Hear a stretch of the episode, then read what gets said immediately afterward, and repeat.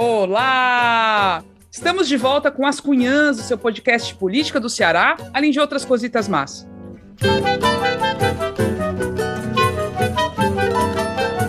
Eu sou Camila Fernandes e, como sempre, estou ao lado de outras duas cunhãs jornalistas íntegras e integrais a Inês Aparecida. Oi, Inês! Oi, gente! Gostei do integral. Me lembrei assim, leite integral, leite desnatado, né? Mas tudo bem. eu sou integral mesmo. Lá vem eu mandando cheiro pro povo, que a gente se encontrou com eles lá na Aquitanda. A gente fez uma noite maravilhosa, bebeu, comeu, ouviu música. Era, nós encontramos com a Leila Germano, do podcast Hoje Tem, com o Eduardo Porto, do Indo e Voltando, todos os dois são exclusivos do Spotify. O Elvio Franco, o oh, bicho fofo, beijo. Raul Chavante, a Thaís Lavou, Raquel Chaves e recepcionadíssimos nós pelos donos da Quitanda, né? O Silvio Queiroz, que não é do povo Queiroz Rico, não, é Silvio Queiroz e o Sandro Gouveia, dois fofos. Só não gostei do, do, do cartazinho que ele botou na nossa mesa reservada blogueira bruta. Sou eu, viu? Aí beijo para o que Kevin Maciel. Inês, justiça. justiça. Para o Kevin Maciel, que disse que só falta eu mandar beijo para ele. Pois pronto, criatura, tá aí. Beijo, Kevin Maciel. Beijo, alô. Sim, agora bem especial para Isabel Acioli, professora, socióloga e nossa Cunhanzete, que terá artigo publicado na revista Latin American Studies Association, a LASA é o primeiro artigo a ser publicado inteiramente em português. O artigo é assinado por ela e pela professora também muito querida, Geisa Matos, da Sociologia da UFC. Olha aí, rapaz, a gente só tem umas cunhas tudo assim não é, menino? Fodona. Mulher, dá um, dá um orgulho, dá um orgulho desses pintetes é, dos curumins. É, Afe Maria. Eu, eu acho é pouco. É, é pouco mesmo. É, tem, vai, é o mundo, é o mundo, merece o mundo. Parabéns aí para para Isabel, Isabel para Geisa. É, vocês são maravilhosas demais, viu? Beijo. E é claro que a gente está também com a queridíssima Ebele Rebouças. Oi, Ebele. Oi, minhas gatíssimas. Olha, eu subscrevo esse cheiro aí tudinho, viu? Essa podosfera cearense que a gente encontrou foi massa, né? Encontrou uma galera por acaso que escuta a gente, foi, foi massa demais. E vou deixar aqui dois cheiritos bem rapidinhos para Adriana Saboia. Também já tá fina, né? A Adriana já ganhou o cheiro de todo mundo. Mas ontem nos encontramos casualmente, foi bem legal, a gente sentou junto, conversou. E para o Gabriel Ramalho também, um beijo grande, está vindo aí de Sobrar para fazer uns, uns, uns, investimentos aqui em Fortaleza. Um cheiro, Gabriel, para ti também. Eu também vou deixar um cheiro com parabéns, é misturado. Cheiro com parabéns para o Paulo Basílio, que passou em primeiríssimo lugar no doutorado em comunicação social na Federal de Minas Gerais. Concorrido pra caramba, parabéns, viu? Curumim arrasou. E é isso, a gente tem um orgulho absurdo dos nossos curumins e das cunhanzetes, porque assim, o pessoal arrasa. Não é simplesmente ser bom, é ser top. Ser top.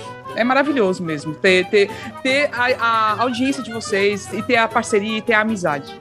O assunto dos últimos dias tem sido a aprovação da PEC dos precatórios e a possibilidade de furar o teto de gastos para irrigar ainda mais o orçamento secreto e financiar o Auxílio Brasil. Olha quanta coisa secreta e difícil de entender que a gente tem aí como assunto do momento. Então, a gente tem que fazer um esforço para entender tudo o que está acontecendo. Por isso mesmo, decidimos fazer este episódio para desvendar, ou tentar ao menos um pouquinho, esta confusão toda, para que fique bem claro o quanto estamos vivendo um momento de completo absurdo no uso do dinheiro público. E pode ter certeza, não é culpa dos 400 reais para os mais pobres, tá? Não é isso. Antes de começar, vamos com um recadinho do programa de assinaturas do podcast. Né? Você pode se tornar um assinante das Cunhãs e ajudar bastante a manter este podcast ao contribuir todo mês com qualquer valor. Tá? Tem dois jeitos de se tornar um assinante. Pode mandar um pix para a chave ascunhanspodcast.gmail.com ou pode assinar pelo site apoia.se barra Podcast. A partir dos 10 reais por mês, o assinante ganha um mimo, que é um episódio extra exclusivo e ainda participa da gravação. Gravamos o último nessa quinta-feira, foi bom demais, como sempre, o pessoal massa. É ótimo ver as carinhas e o pessoal comenta no chat, participa ali da gravação mesmo. Muito massa. Um beijo, então, para tudo que participou e não deixe de curtir o perfil das Cunhas nas redes sociais, Instagram, Twitter e YouTube. É sempre As Cunhas Podcast. e tem sempre uma, alguma novidade por lá. Acompanha a gente, tá? Então agora sim, bora começar.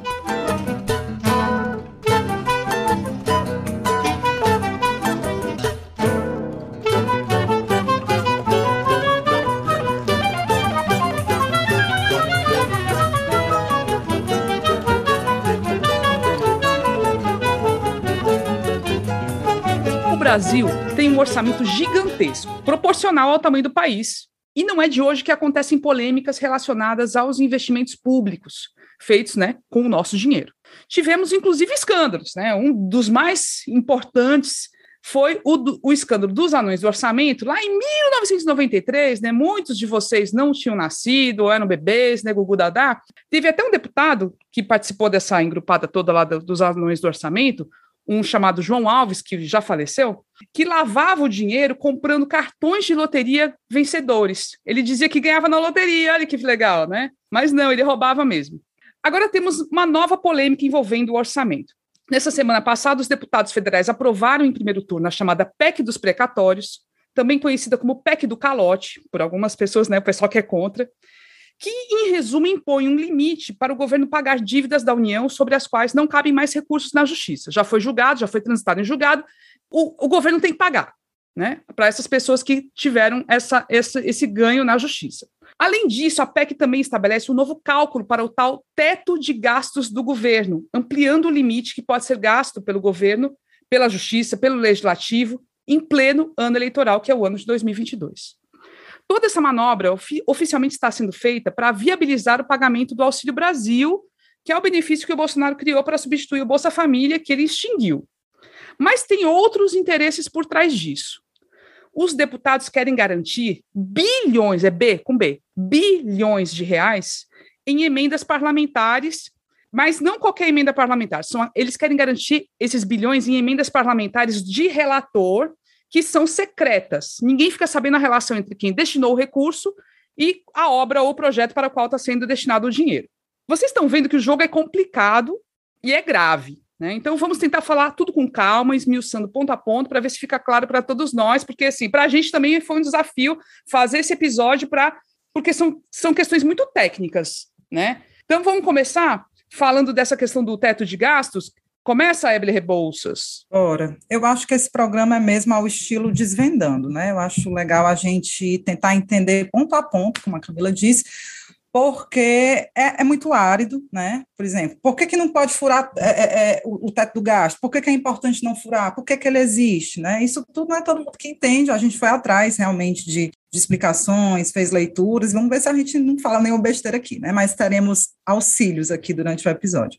Para começar sobre essa história de teto de gastos, né? Essa PEC do teto, que é fruto da Lei de Responsabilidade Fiscal, né, a LRF, que foi sancionada ainda em 2000 pelo Fernando Henrique Cardoso, essa PEC do teto, ela impôs limites às despesas obrigatórias e opcionais do Estado brasileiro. Para quê? Para tentar atrair investimento, né?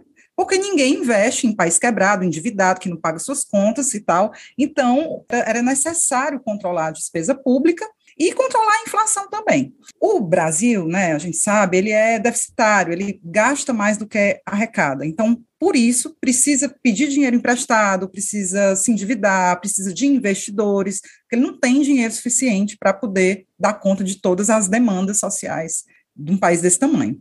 E para atrair investimento, atrair empréstimo, né, ganhar confiança dos investidores, ele precisa demonstrar controle das contas públicas. Né? Na época da aprovação do, da PEC do teto, que foi no governo Temer, é, foram cogitadas outras alternativas, tipo assim, vamos aumentar a carga tributária, né, aumentar impostos para ver se o Estado arrecada mais. Mas, enfim, não passou, era uma medida considerada impopular e ineficiente também a, a, a longo prazo, porque a carga tributária do Brasil já é considerada alta. E também se cogitou corte de gasto, né, corte imediato, mas aí também foi avaliado que seria insuficiente para cobrir todo o problema do déficit brasileiro financeiro. A proposta considerada mais eficiente na época, né, do governo Temer, que foi muito polêmica, não foi fácil, é, foi esse estabelecimento de um teto de gastos a médio prazo, né? E agora a grande discussão é sobre o governo Bolsonaro querer furar esse teto. né, que levou até ao pedido de demissão recente, agora em outubro, de uma equipe grande, quatro pessoas do, do Ministério da Economia, é, diante dessa manobra do governo Bolsonaro, com a anuência do Paulo Guedes, para gastar mais em pleno ano eleitoral. Né, o dólar, na, nessa, nessa época que o, que o governo anunciou, essa possibilidade de furar o teto, chegou ao maior, maior valor assim, dos últimos seis meses, a Bolsa teve uma péssima pontuação, né? E o grande problema é que o temor desse descontrole fiscal, o Brasil começar a gastar demais, é, e da deterioração dos números da economia brasileira, gere mais inflação, mais juro alto, enfim, é um efeito cascata, né? É um é, dilema só, muito grande. Só para complementar, porque é isso, se, não, se o mercado, enfim, se os investidores não confiam no, no país pelo controle, ou assim, vê um país todo, totalmente descontrolado, o governo faz o quê? Aumenta juros para remunerar mais os investidores. Então, a galera vai botar o dinheiro no Brasil não é porque confia, é porque vai ganhar mais dinheiro, porque está tá ganhando mais juros, e isso faz aumentar ainda mais a despesa né, do governo, né, a dívida do governo e a inflação, porque os juros mais altos aumentam a inflação. É de fato uma bola de neve. O ex-ministro do, do, é, da Fazenda do governo Temer, né, o Henrique Meirelles, que hoje está no governo de São Paulo, ele deu uma declaração recente, agora, quando esse pessoal saiu do Ministério da, da do da Guedes, uhum. da Fazenda, ele disse que foi ele era, era o mentor do, do, desse teto teto de gastos na, na, época do governo Temer, porque disse que tava, o negócio estava feio, né? naquela época muito feio. E ele disse que o teto foi, para foi criado para ser, a função do teto é ser inflexível, para não dar margem, não dar margem a isso, a furar e tal, e fazer essas aberrações. A finalidade do teto é forçar prioridades. Quer abrir espaços para investimentos? Sim, mas siga o teto ele, o Henrique Meirelles foi o mentor que criou esse, esse né, teto, ele estava dizendo isso. Ou seja, está condenando essa furada aí do teto que esse governo Bolsonaro está fazendo. Não é porque o teto é maravilhoso. E, e, na época da implementação dele foi muito discutido e muito criticado. Porque isso também tem isso, limita bastante os investimentos em várias áreas que são essenciais, como saúde e educação. Limita. Mas, por outro lado, ele existe e agora os grandes defensores, né? Não é a escola de Chicago, que a gente vai explicar daqui a pouco também um pouco mais do o Guedes, né? Esse povo da direita, Estado mínimo e tal. No fim, eles estão furando e dizendo: não, a gente não está furando. Gente, que isso, né? Que loucura. E é, e é de fato uma, uma grande irresponsabilidade. Eu tinha muita implicância, e tenho, né, é, é, com essa história do teto. Porque assim, cara, o Brasil precisa gastar, precisa investir, é muita demanda, é muita coisa para pagar, é muita renda para distribuir. Então, quando você faz um teto limitando, né, engessando é, os gastos públicos, querendo ou não, você tem uma perda, e isso foi muito criticado, como a Camila disse, né, na época, é, principalmente porque o Brasil estava né, em crise, precisava investir. Mas, ao mesmo tempo, eu me convenci, a gente teve inclusive a fala de, da, da professora Lilian Lopes no episódio passado, falando que é, é, um efeito cascata. Se você gasta muito para cobrir um problema no curto prazo, a médio e longo você vai gerar mais pobreza né? Porque você vai perder sua capacidade de investimento, você vai perder a confiança de investidores, você vai ter é, inflação, você vai ter juro alto. Então, você resolve aqui no curto prazo, mas a médio e longo você precariza. Então, de fato, é, é, há, há realmente um grande sentido em limitar gasto público, né? A gente conversou uma pessoa que entende mais que a gente sobre isso, que é a Ana Cris Cavalcante, jornalista cunhanzete. Ela foi repórter e editora de economia do Jornal Povo, foi nossa colega no Jornal Povo. Hoje está como assessora especial do vice-prefeito de Fortaleza, Elcio Batista, e ela assina a coluna de economia in Express do portal IN. E aí eu pedi para ela falar um pouco sobre essa questão do teto, né? Porque que é importante limitar qual é o ônus e o bônus de uma PEC dessa de, do teto, né? Que foi aprovada lá no governo Temer. Vamos ouvir o que, é que ela fala. É um prazer muito grande participar com vocês do podcast das Cunhãs. Vocês são um, grandes jornalistas e é uma honra poder dar uma contribuição para essa discussão que é realmente bastante importante, que ela trata da saúde fiscal, do equilíbrio fiscal do Estado brasileiro. Gostaria de começar tentando explicar mais ou menos como é que é essa estrutura fiscal do Brasil. Existem duas escolas no pensamento econômico mundial. É a escola keynesiana que é de estado grande, do estado que induz a economia, e a escola de Chicago, que é o estado que não intervém na economia, o estado mínimo, que é também chamada de escola fiscalista. Então, sempre existiu no Brasil uma grande discussão entre esses dois lados, que a gente pode dizer, é, a gente pode chamar a escola keynesiana de esquerda da economia e a escola de Chicago como a direita da economia. A questão do teto dos gastos, ela é uma questão recorrente também no Brasil Brasil e sempre se torna mais presente em períodos pré-eleitorais. O que isso significa? Se você libera o teto de gastos, você tem mais dinheiro para colocar ou em emendas parlamentares, ou em fundos eleitorais, ou em programas sociais, que é exatamente o que está acontecendo no Brasil agora. O teto de gastos ele é uma é, consequência da lei de responsabilidade fiscal que foi criada no governo Fernando Henrique Cardoso e o teto em si foi criado pelo governo Temer que era extremamente fiscalista. Vamos lembrar que foi o governo Temer que fez a reforma da Previdência, conseguiu fazer a reforma da Previdência e conseguiu fazer a reforma trabalhista, que tirou grande parte dos direitos trabalhistas dos, dos trabalhadores brasileiros. Então, o Temer, ele conseguiu fazer o que alguns presidentes tentaram depois da redemocratização do Brasil e não conseguiram. O teto foi furado com a aprovação da lei dos precatórios, que as duas coisas estão relacionadas da seguinte maneira: para pagar os precatórios, o teto foi ampliado, ou seja, com a justificativa ou a desculpa de se pagar uma dívida que o Estado brasileiro tem de 90 bilhões de reais, era preciso ampliar o teto brasileiro, o teto de gastos que foi estabelecido para o Brasil, que todo ano é calculado no orçamento da União. Essa medida polêmica acaba envolvendo a discussão política por isso, porque ela oferece condições para que se gaste mais. E em um ano pré-eleitoral, isso é bastante discutível. Um ponto que se tem que analisar disso é o seguinte: nós estamos, na, durante a pandemia, foi muito discutido é, um programa de transferência de renda, e foi feito um programa de transferência de renda no Brasil. O Brasil já tinha um Bolsa Família e tinha outras transferências de renda também que foram, foram criadas desde, desde o governo Fernando Henrique, mantidas no, nos governos do PT e durante a pandemia houve toda uma pressão da população e da oposição ao governo Bolsonaro para que essa transferência aumentasse. E essa transferência aumentou. Só que ela não se sustenta, não tem mais dinheiro para fazer a transferência. E para que no ano eleitoral, que é o ano em que há necessidade de Bolsonaro avaliar que há necessidade dele ganhar popularidade, ele quis fazer um programa de transferência de renda, o Auxílio Brasil. A Cris traz realmente várias, várias questões, né, que é justamente está tudo interligado, né? Mas ela coloca de cara, a, o teto de gastos já foi furado. A justificativa é o lance do essa história do Auxílio Brasil.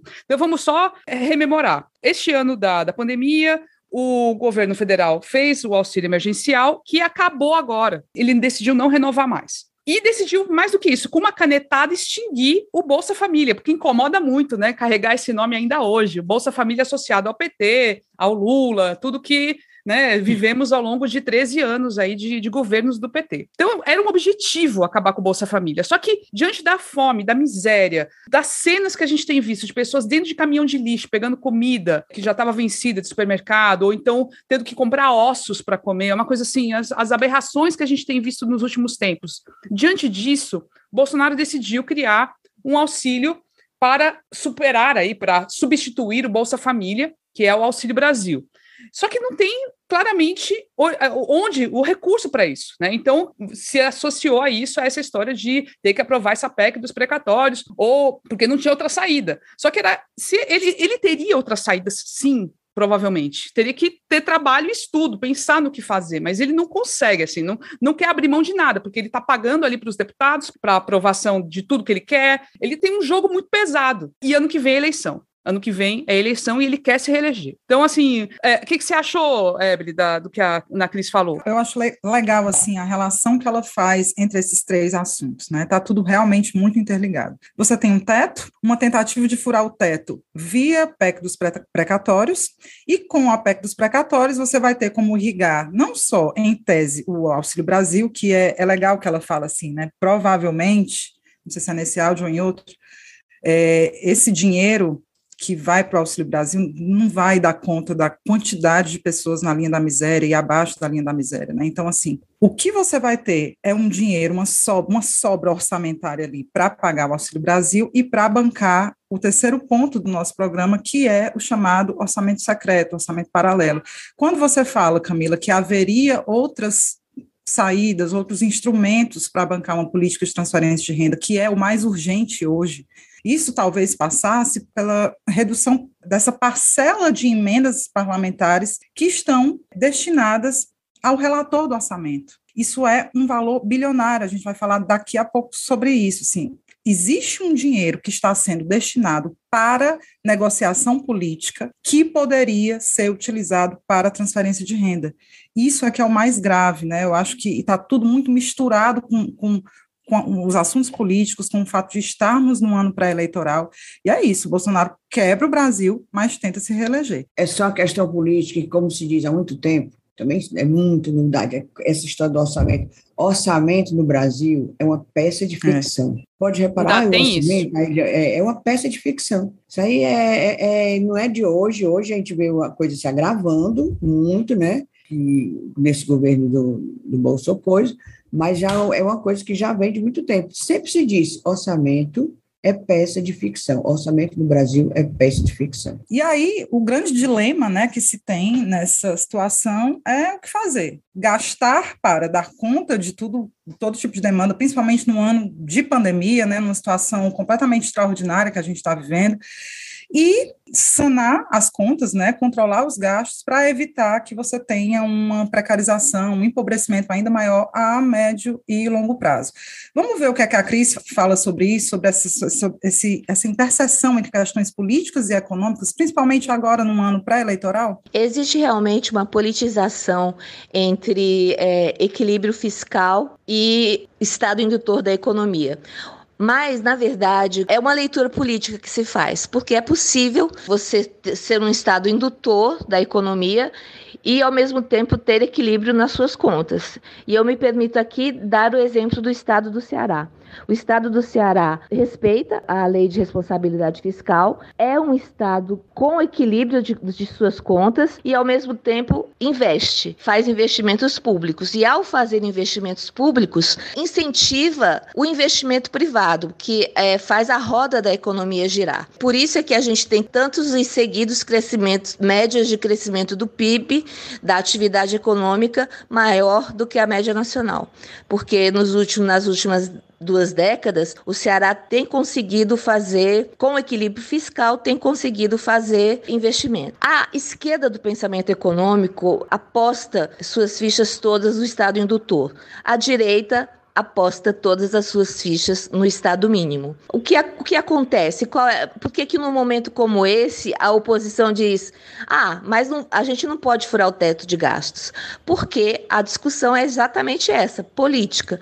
No ano que precede as eleições, se o, o, o, governo de plantão tiver mais dinheiro, mais sobras, mais possibilidades de gastar, vai desequilibrar a disputa política. E é exatamente isso que ocorre hoje. Com essa mudança na lei, que alguns podem classificar como uma grande pedalada fiscal, o governo vai ter mais sobra para tentar recuperar a popularidade, tentar, com o Auxílio Brasil, e tentar ganhar a eleição. Muito se discute se é certo ou não é certo ter um teto de gastos. Eu acho que o certo, na minha opinião, não sou economista, sou jornalista, mas como observadora da economia, o certo é você ter equilíbrio fiscal, responsabilidade nos gastos públicos, mas com certeza ser um estado indutor da economia, ser um estado que faz investimentos, ser um estado que faz transferência de rendas. Eu defendo, sempre defendi Quanto mais transferência de rendas um estado fizer, mais movimento vai dar para a sua economia e mais arrecadação ao final das contas terá. As pessoas vão comprar mais, o comércio vai encomendar mais produtos para a indústria, a indústria vai produzir mais e contratar mais pessoas e, e essas pessoas vão, essas pessoas e indústria e comércio vão pagar mais impostos e a economia vai girar com liquidez, que é, é dinheiro de mão em mão. Então, eu acho que o teto de gastos seria desnecessário se, se não houvesse o uso político dos recursos públicos. Rapaz, a Ana Cris ela vai no ponto, que é basicamente, neste momento, o uso político dos recursos públicos. Nesse momento, os recursos vão ser usados para quê? É o caixa do Bolsonaro, né? Então ele está vendo aí uma saída para reduzir o descontentamento da população em relação ao governo dele, com aí a liberação do Auxílio Brasil, que vai ser em torno de 400 reais, pelo que ele está prometendo, e tem o lado do Congresso, né? Os parlamentares doidos por dinheiro para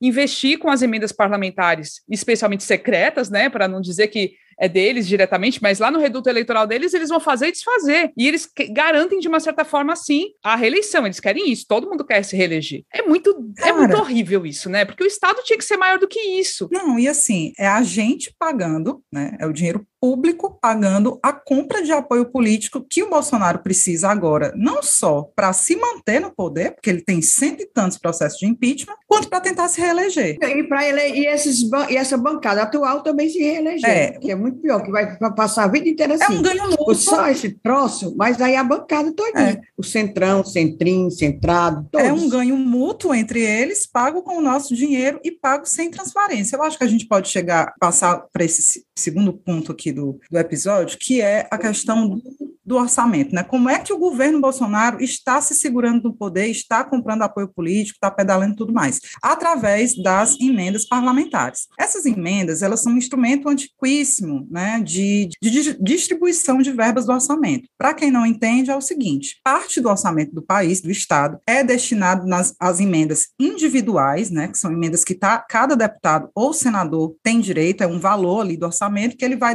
destinar para obras do seu reduto eleitoral para um hospital no município que ele é votado e tudo mais. Isso aí é, é lei, é legal e tudo mais. Tem as emendas não, e, e, e, tem uma coisa assim, não é que ele pega diretamente o dinheiro e vai lá distribuir para as pessoas ou para, sei lá, para uma instituição, para uma empresa. Tem a, é, todo é feito uma licitação, tudo tem tem regras, né? Mas de uma certa forma é como se o deputado ou o senador fosse dono daquele dinheiro, ele destina para onde ele quiser. Onde ele quiser. Isso é um fato. Mas deixa eu fazer aqui um adendo. Essa emenda individual, que, que é muito anunciada, às vezes, deputado fulano de tal arranjou tantos milhões para o município tal, né? Aí não é imediatamente, porque tem que ter a negociação aí dentro do ministério Isso. pertinente.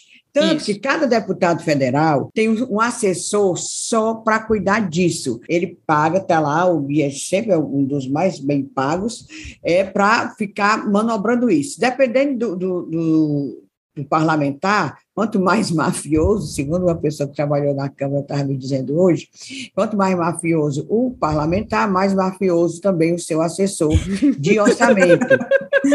é, é, até me deu uns exemplos, né? porque tu sabe que eu não falo da vida lei, né? A fulano de tal, mafioso, tem assim um mafiosíssimo e tal. teve um que herdou, teve um que herdou um assessor do Eunício Oliveira. Uh. Sim, mas deixa para lá. Oh, foi. Aí é o seguinte, por exemplo, hoje em dia ainda está rolando, hoje, pleno 2021, ainda está rolando por lá uma emenda individual do Inácio Arruda. Faz quantos anos que Inácio Arruda não é mais senador? Rapaz, que loucura. Agora está entendendo como é a história? É assim, aí você aí fica anunciando, aí o capitão Wagner arranjou não sei quanto, sei o quê, fulano de tal, o, o André Figueiredo, nada, mas nem assim, pé e bufo, não. Agora, vai ó, rolar. E se e eles fazem o governo, que, no final, quem libera é o governo federal, porque são os ministérios, né? É o executivo. Aí deixa lá, senta em cima, deixa na gaveta. Aí quando está na hora do pega para capar, digamos agora, nessa votação do precatório, certo? Da PEC do precatório, aí chama, ei, deputado fulano, tu se lembra daquela tua emenda? pois criatura volta nessa, nessa PEC que eu, que eu libero. É Exatamente. Jeito, agora, é um nojo. E era pior, Inês, porque agora as emendas individuais e de bancada são de execução obrigatória. O governo pode Tem até sentar, ele pode até sentar, ele pode até sentar, mas uma hora ele vai ter que pagar. Então ele fica segurando ali para o momento certo, né? E é, quando é não era obrigatória, quando não era obrigatória, aí era que era usado como instrumento de compra de apoio político mesmo. Agora é, tem toda essa coisa de sentar, de atrasar, mas em, em determinado momento aquele, aquele dinheiro ali né, vinculado à emenda vai ter que ser pago. Era pior. Mas, enfim, tem essas emendas individuais, tem as emendas de bancada, tem as emendas de comissão, essas não são de execução obrigatória. E tem as emendas do relator geral, que é aqui que a gente chega no tal do orçamento paralelo. Essa emenda do relator geral, que é o relator geral do orçamento, ele tem dire direito a uma cota lá, né, de emendas parlamentares. Essas emendas, elas aparecem numa resolução de 2006 pela primeira vez, né, só que naquela época ali era vedada a criação de emendas com valores propriamente ditos. Em 2019, acho que a Inês pode explicar um pouco melhor isso, passou a ser permitida a criação de valores para essas emendas do relator geral. E é esse valor que hoje em dia está bilionário, chegou a, a, a Está em quanto? 30 bilhões, é? De 2021 liberados até agora? Pois é, eu já vi até um número maior, viu, gente? Eu já vi até que tá. É, eles querem o céu é o limite, né? Esse ano foi de 16 bilhões, ano passado foi de 19 bilhões, tem, são os valores altíssimos, porque o grande lance, né, Inês e Ebele, o relator geral, ele faz esse, esse orçamento, faz as emendas, lá bota as emendas, negociando com cada deputado. Os deputados vão lá e pedem, ah, eu quero X, eu quero Y, para isso, para aquilo. E depois, isso não a origem desse, dessas emendas, quem pediu o dinheiro para cada coisa, não aparece. É. Não aparece. Não tem, não tem ali no portal da transparência, não tem canto nenhum onde você vai ver quem é o autor daquela emenda. Não tem. Fica aparecendo como emenda de relator. Exatamente. E aí é que é o, o, o orçamento secreto. Pois é. Porque ninguém aqui sabe vi, oh, como isso é feito. Aí, um artigo aqui de um economista, Orlando Neto, consultor legislativo da área de orçamento público. Orlando Neto, ele escreveu, aí ele mostrou um trecho do, desse artigo dele, é, é o seguinte, que os valores das emendas de relator, que é essa emenda que vocês estão falando, só cresceram ao longo dos últimos anos. Ela já foi em 5 bilhões, já foi 7 bilhões, 7,5 bilhões e está em 30 bilhões. Aquela de 5 bilhões foi em 2017, a de 7 em 2018 e 2020 30 bilhões. É uma loucura isso, é uma loucura. Pois é, o de 21, o, o do orçamento deste ano, é um caso especial, estou lendo o que ele disse. O valor aprovado das emendas de relator, essa emenda que, daí é que dá para fazer aquela secreta, foi de 29,1 bilhões. O governo vetou uma parte, e assim o valor das emendas de relator ficou em 18 bilhões, 18,52 bilhões. O governo veta, até eu perguntei para o, um assessor lá do Senado, o Edro Nogueira, assessor da liderança do PT no Senado, muito gentil, liguei, ele me explicou, digo, por que é que veta, então? Não, veta porque também o governo, né, o executivo tem que ter um dinheiro para manipular, né, também não pode ficar só lá, não. Pois é, dos 29 bilhões que foi desse ano de emendas de relator, é, o governo vetou a parte e ficou com 18 bilhões, mulher, mas 18 bilhões é dinheiro demais. É dinheiro demais, não sabe nem o que é isso. Nunca na minha vida vou ver isso na minha frente. Pois é. nunca. É. Nem 18 milhões. Assim, Mal até, 18 mil reais. Até para um governo, assim, pensar, é muito dinheiro, é muito dinheiro. E isso está na mão de vários deputados, e aí fica negociando ali no varejo, né? É com cada um a negociação não passa mais por bancada, é, por partido, nada, é por é no varejo, deputado a deputado, né, Ebele? E é por isso que a gente viu essa situação que aconteceu essa semana passada aí da aprovação da PEC dos precatórios. Pois é, porque esse dinheiro que vai surgir aí, né, essa brecha orçamentária que vai surgir da PEC dos precatórios, vai ser para pagar essas emendas de relator aqui, que é bem bonitinha. E ao contrário né, das emendas individuais e de bancada, que tem lá bem descritos quem é o beneficiário, para onde que vai o dinheiro, de onde é que vai sair o dinheiro e tal, essas emendas do relator é usado claramente para negociata, né? Distribuir para os aliados do governo Bolsonaro, do Palácio do Planalto, e os nomes lá dos bonitinhos ficam mantidos em sigilo. Então, gente, é um paraíso. É uma, uma verba bilionária para negociar, comprar apoio. Eu te dou se tu votar aqui comigo. Gente, e a gente. E, e zero transparência. É uma farra deslavada com o nosso dinheiro. Mas aí foi que Dona Rosa, Rosa Weber, nossa, nossa minha não, do ministro lá do STF, Sexta-feira, ela botou o dedo, a, a, o dedo no, nesse, nesse vazamento aí de, de, de, dinheiro e proibiu, né? Proibiu, ela quer que sejam dadas explicações. É, é ela deu uma liminar, né, Inês? É uma deu, decisão ela, ainda... Ela fez uma liminar, uma é, liminar é, só... É, liminar só foi ela. Aí está esperando ainda o resto da, da, do, dos os, os outros dez ministros do STF também aprovar. As emendas individuais e de bancada vinculam o autor da emenda ao beneficiário das despesas, tornando claras e verificáveis a origem e a destinação do dinheiro gasto, as emendas do relator operam com base na lógica da ocultação dos efetivos requerentes da despesa, por meio da utilização de rubrica orçamentária única. Ou seja, a Rosa Weber disse que isso é muito esquisito.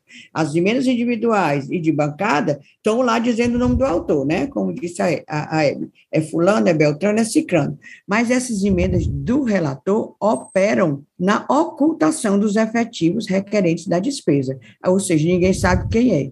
Aí esse Edre Nogueira, assessor da liderança do PT no Senado, eu perguntei para ele se vai fazer efeito essa, essa, essa medida lá da, da ministra Rosa Weber.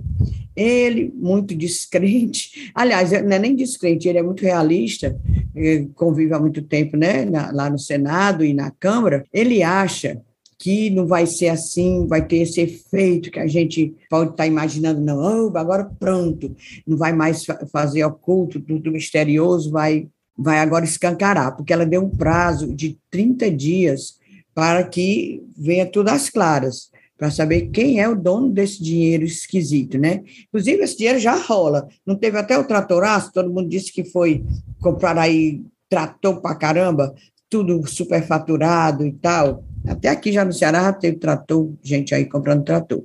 Ele é acha, o, o Edro Nogueira, que essa medida da ministra Rosa Weber vai fazer pouco efeito.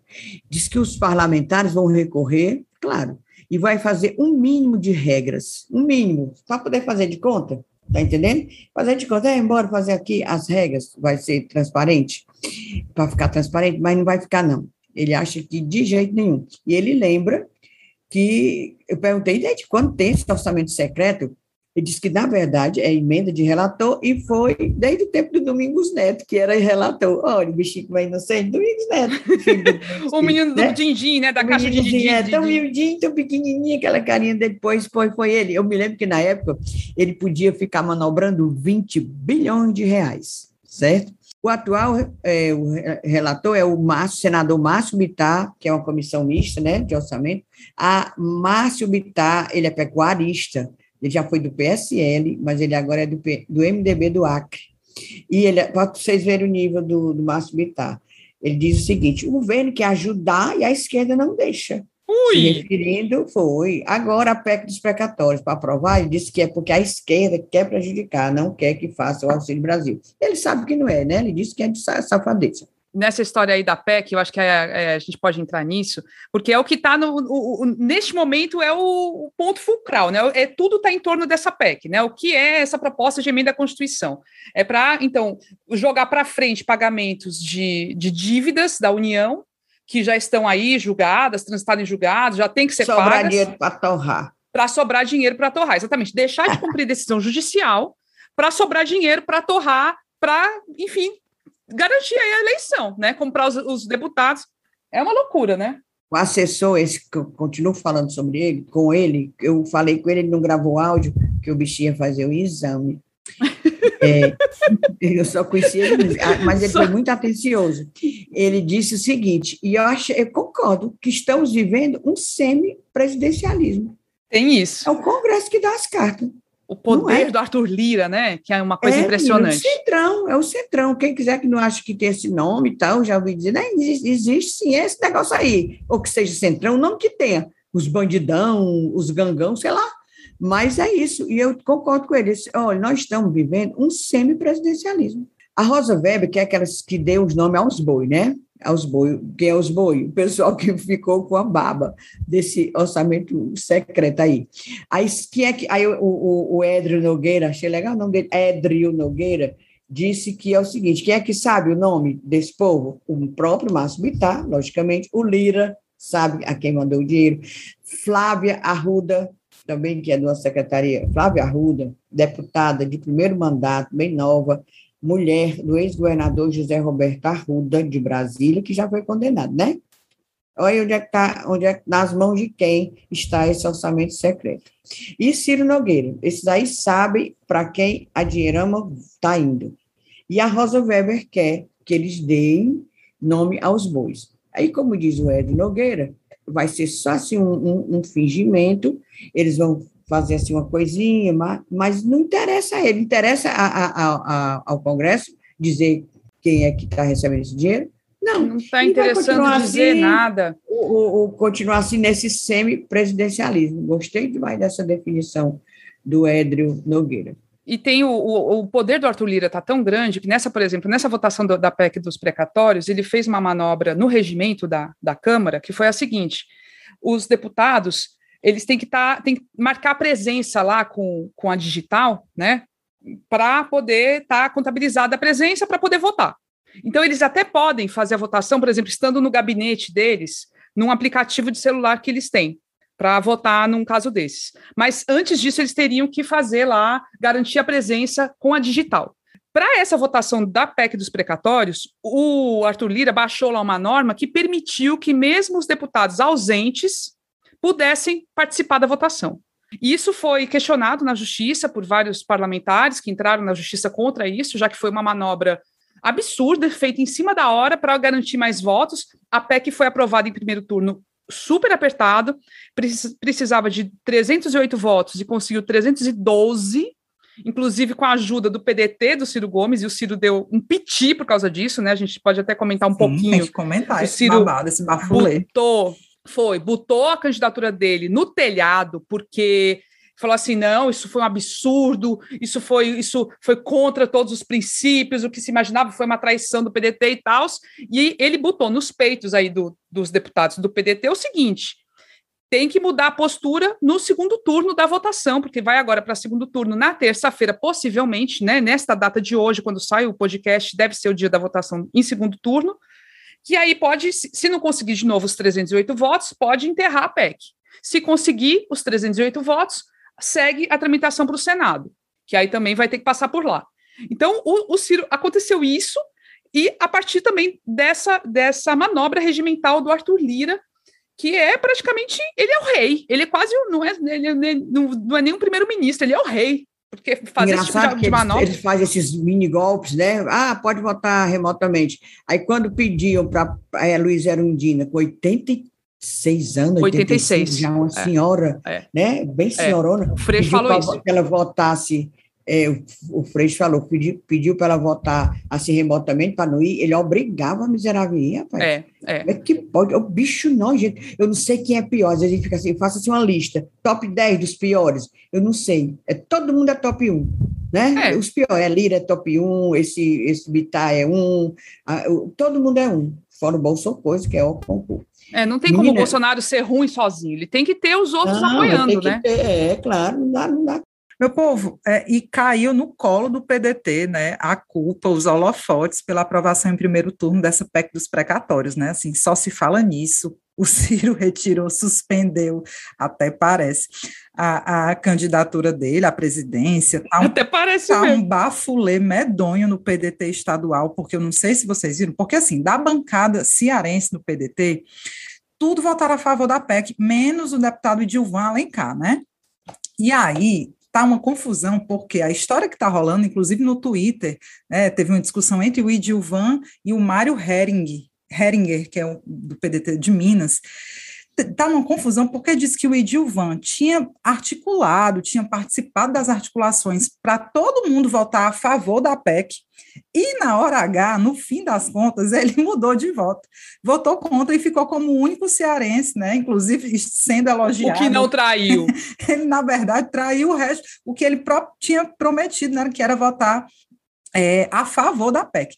Diz que realmente foi uma mudança em cima da hora, né? Ele, ele falou mesmo, é, no início da sessão eu já informei lá ao líder, ao deputado André Figueiredo, que ia votar contra, né? Diz que podem perguntar, mas que ele anunciou que conversou com a base dele e que a base pediu para ele votar contra ele votou contra, mas ele tinha participado da articulação e já tinha concordado em votar a favor. Está um bafulê medonho nesse PDT. Pois é, e Ciro não está comentando, né? O Ciro parece que a assessoria dele falou: vamos aguardar terça-feira para que seja tomada alguma medida. Agora O, o, Carlos Lupe, que é presidente do PDT, diz que não, vai manter a candidatura, não tem nada disso.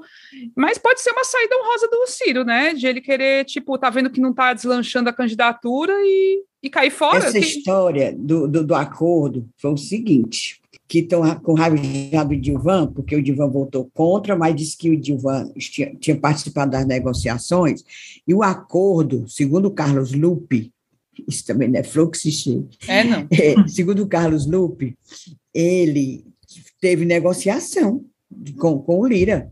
E o acordo era o seguinte: os precatórios ligados ao Fundef, que é Fundo de Manutenção e Desenvolvimento do Ensino Fundamental e Valorização do, do Magistério, que é o Fundef, serão pagos da seguinte forma: 40% para o ano, né, em 2022, 30% em 2023 e 30% em 2024.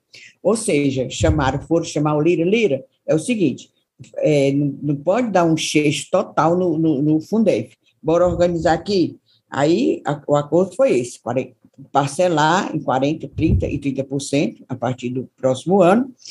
E disse que o, deputado Edilvan Alencar concordou. Aí, quando foi na hora H, né, foi o único que votou contra. Pois foi. E ele disse, não, o PDT dialogou exaustivamente com os professores e partidos da oposição. Isso é a história que o Carlos Lupe conta. Aí já conta que também o Ciro sabia de toda a, a, a movimentação. Tanto que o André Figueiredo, escutei ele da boquinha dele falando numa entrevista para o UOL, dizendo que não, que não sabe como é que o Ciro fez aquela nota, ficou tão indignado porque disse que ele sabia de tudo. Menina, olha essa confusão tá grande. Ninguém sabe quem acredita, né? Se acredita no Ciro, se acredita no André Figueiredo. É, sim. Bora só ver. Dá pra é uma confusão absurda. É, é, só dá para especular, é, mas muita coisa ainda vai surgir nos próximos dias, com certeza. Vamos ficar de olho nisso, né? Pois Aí, é. a gente foi atrás de conversar, assim, porque nessa história da PEC, furo de teto, todas essas coisas, às vezes dá a impressão de que, ah, furar teto, não pagar pé, é, precatório, tanto faz, né? Assim, afeta a gente, afeta nós, cidadãos, né, os seres humanos. Aí eu fui atrás de conversar com a professora Raquel Machado, cunhanzete maravilhosa. Ela é lá da Faculdade de Direito da UFC, professora doutora, coordenadora do grupo Ágora, que atua com educação para a cidadania, denúncia, esperança. É, é maravilhosa, maravilhosa. Então, gente, nós fizemos duas perguntas para ela. Primeiro, sobre a PEC dos precatórios, se a aprovação dessa PEC afeta de fato os direitos dos cidadãos, tá? Então é para deixar isso claro, não é algo que está longe da gente, não, gente. Então vamos ouvir o que ela falou. Inês, Evelyn, Camila, como eu queria sair com vocês, meninas. Vocês são adoradas demais. Por mim, por todos os alunos da Faculdade de Direito que ficam o tempo me pedindo a presença de vocês de novo em sala de aula para falar sobre política e direito eleitoral.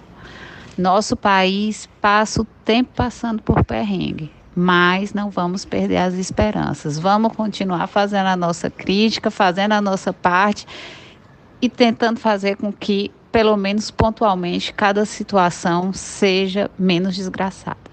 Toda PEC, de alguma forma, afeta a vida dos cidadãos, às vezes para beneficiar, às vezes para restringir direitos. No caso, essa PEC, apesar de ser uma PEC de natureza orçamentária, ela atinge a todos, seja porque viabilizará o pagamento do auxílio, mas na verdade não é esse o ponto que a gente tem que observar, porque o auxílio poderia ser conseguido através de outras técnicas. O fato de que a PEC permite que os precatórios sejam não pagos da forma como prevista atinge a própria ideia de Estado de Direito, porque é da essência de um Estado ser igual a um particular. Então, se ele viola direitos e se ele é chamado na justiça e é condenado, ele tem que pagar pelas suas obrigações.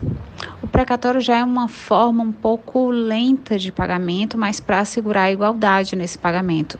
Mas um pagamento que não é feito, ou seja, uma inadimplência do Estado, gera uma insegurança muito grande no cidadão quanto às obrigações que tem que ser assumida pela administração pública. Cara, é muito sério o que ela fala, né? É, é, é, você ter, assim, você como um cidadão comum, que pode ter uma, um direito que foi, enfim, disputado ali na justiça, você entrou na justiça em busca desse direito, né, de ter um pagamento de certo valor, a justiça dá, demora pra caramba para decidir, né? Em várias instâncias, não sei o que, tem recurso, decide. Pronto. E aí vai lá o governo e diz que não vai pagar. Gente, é muito sério isso Mila, aí. Se, é, é fosse, é se, se fosse uma justificativa de fato honesta, legítima, um, num momento de extrema crise em que você precisa realmente financiar um programa social, a gente poderia até estar discutindo, né? Realmente, vamos segurar o pagamento de precatórios e tal, mas a gente sabe, cara, a gente está vendo todo o objetivo obscuro desse governo com a, com, a, com a suspensão e o adiamento, né? Esse parcelamento dos precatórios. A gente sabe. Estão fazendo uma discussão desonesta de que quem é contra a PEC dos, do, dos precatórios é contra colocar comida na mesa do brasileiro que está passando. É, não tem nada a ver. É ridículo, é desonesto. Basta você ver quem está propondo, meu amor. Basta você ver quem está propondo essa medida. Vontade de distribuir renda não é do Paulo Guedes, né? Vontade Com de. certeza. Peraí, vamos, vamos tratar as coisas com honestidade. Então, assim, o que mais me revolta é esse, o debate está indo por esse caminho, né? Não, mas a gente tem que financiar o Auxílio Brasil, não, sei o quê.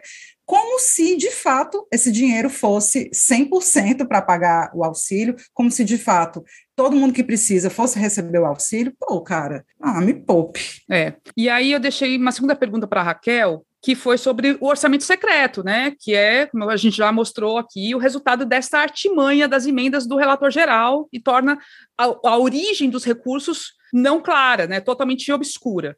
E a gente perguntou para ela se ela considera que esse tipo de medida infringe o princípio de transparência e publicidade da administração pública. Afinal, não fica claro quem destinou o recurso, né? E que recurso para onde, não fica nada claro. Então, vamos ouvir o que ela falou. Orçamento secreto ou, na verdade, uma votação não muito clara de qualquer norma, viola não só o Estado democrático de direito, mas viola a ideia de república também, de que os assuntos têm que ser públicos. Em uma democracia, o debate tem que ser claro para respeitar a pluralidade. É necessário que haja uma oposição, é necessário que as pessoas coloquem todos os assuntos na mesa para que fique claro se realmente o que está sendo votado, da forma como será votado, atende ou não à vontade popular tudo isso através dos representantes e também do povo indiretamente que controla esse debate, acompanhando através da mídia, dos jornalistas que fazem o relato do que está acontecendo. Então, se esse debate não ocorre com o tempo esperado e com a clareza esperada, ele viola o princípio democrático, viola o princípio republicano e torna a atuação estatal obscura. O que nós estamos tendo, então, é uma atuação opaca e obscura de pessoas que deveriam ter clareza no seu discurso. Tudo o que está acontecendo agora é que essa é a mais velha política que, de acordo com o governo atual, seria combatida a pagamento de valores, liberação de verbas para deputados, para que haja troca de favores na hora da votação de normas. Então, o Poder Executivo influencia o Poder Legislativo não da forma como deve influenciar, mas através de uma troca obscura de favores. E isso traz muita insegurança quanto ao que está sendo efetivamente debatido, discutido e decidido no país. A Raquel resumiu tudo, e é isso mesmo. É, assim, são tantos elementos que a gente sempre repete, né? Que a gente tem um governo que é antidemocrático, que apoia tudo quanto é atitude, ação antidemocrática, autoritária e tal, e esse é mais um deles. Essa forma de legislar, de distribuir recursos, de fazer isso de forma é, não transparente, isso é super autoritário. Isso, isso agride a democracia, isso de, agride a república, isso agride o direito de todos nós de saber para onde nosso dinheiro está indo, sabe? E isso tem que ficar claro, não é só Bolsonaro que faz isso a gente tem ali no Congresso uma estrutura que foi montada para que isso aconteça e, se, e permaneça. Né? Vamos torcer para que a ação agora da Rosa Weber no Supremo vá adiante e os outros ministros concordem que não pode ter um orçamento secreto, não pode. Mas né? vai depender, como, como eu falei agora, com a instante, de acordo com a o Edrio Nogueira, né, que é de lá de dentro, vai depender de quem? Dos deputados, do senador, mulher, que eles não vão querer, não. Eles pois vão fazer é. só de conta, isso vai continuar sempre. Enquanto não se mudar o perfil desse Congresso, enquanto a gente não mudar esse perfil do Congresso que está aí, não, vai, não adianta Rosa Weber, ninguém adianta não, vão continuar fazendo a mesma coisa. Agora, o que eu tenho mais raiva é quando esses bolsocoisos, os bolsonaristas, os bolsominions, o rebanho, o gado, fica dizendo que votou no, no, coisa ruim, porque era nova política, não é metido. Ora, como nova política? Se o homem passou 28 anos sem fazer coisa nenhuma, vivendo, de, mamando de, de, da política, da politicagem. Não é a política bacana, não, a politicagem. Ele, os filhos, a, a primeira mulher, a segunda, a terceira, a quarta, o que tiver. Que o raiva é disso, dizer, não, é velha política. Que velha política? Não, tá aí, a velha política cada vez mais imunda. Cada vez comprando mais voto mesmo, na cara dura, né? Pois é. Comprando voto na cara dura. Pois foi aí, gente. A gente foi um esforço grande. Eu acho que a gente deu conta, viu? De explicar minimamente o que está acontecendo, o que está por trás de toda essa pataquada que a gente está vivendo em torno do, do orçamento, PEC, essas paradas todas. Tomara que a gente não tenha dito muita besteira. Não, não. Nos corrijam se a gente falou besteira, por favor, Curumins e Cunhazetes. Agora vamos para o momento do desabafo, o momento do recadinho, que é o momento Discunhã. Eu sei que a Inês está cheia de Discunhã. Bora, não, Inês. Eu tenho dois, né? Assim, um Discunhã desabafo e um Discunhã tipo uma as cunhãs recomendam, as cunhãs indicam, quer dizer, um bom e um ruim, começar pelo pelo pelo ruim, né? Que aí depois termina mais legal. Seguinte, um, inclusive foi um, uma ideia de um curuminos. Ele protesta, e nós aqui também endossamos o prote protesto, contra a aprovação pelos deputados estaduais do Ceará, os, os da situação, é, aprovar o projeto do governo Camilo, que cede terra dos indígenas ali na Calcaia para a construção de um polo industrial. Ele diz que isso vai ser um absurdo, vai impactar não só a questão da moradia desse, desses indígenas, mas também os seus direitos, o sustento e a cultura. Pois os deputados aprovaram e as terras dos índios, o pessoal não respeita, não tem o menor respeito com os donos dessa terra, né? Porque eles que são os donos. Mas não, chuta, bota para lá. E agora um dos cunhãs, os cunhãs indicam, assim, mais legal, é o lançamento do terceiro volume da coletânea do coletivo Delirantes.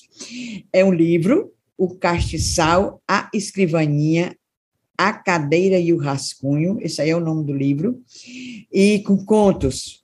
E dele participam uma cunhazete que a gente adora, a Clarice Ingen, ah, mas deixa eu, peraí, né? Clarice Inge Fritz, toda vida eu enrolo o nome dela, eu me enrolo. Ela é publicitária, gaúcha, mas como a Camila também é cearense já de coração, nós vamos até dar um, vamos dar um diploma a ela. Pois então, é o terceiro volume do, é, desse, da, do coletivo Delirantes, foi lançado sábado, lá na Livraria Lamarca, e tem muitos contos. Ele é um prêmio, a, a publicação foi obra selecionada em 2018 no Prêmio de Incentivo à Publicação Literária do extinto Ministério da Cultura. É bom lembrar a data que não foi nesse, nesse governo, não, nesse desgoverno, não. E ele, esse prêmio era para homenagear os 200 anos da independência do Brasil, que vai ser no próximo ano.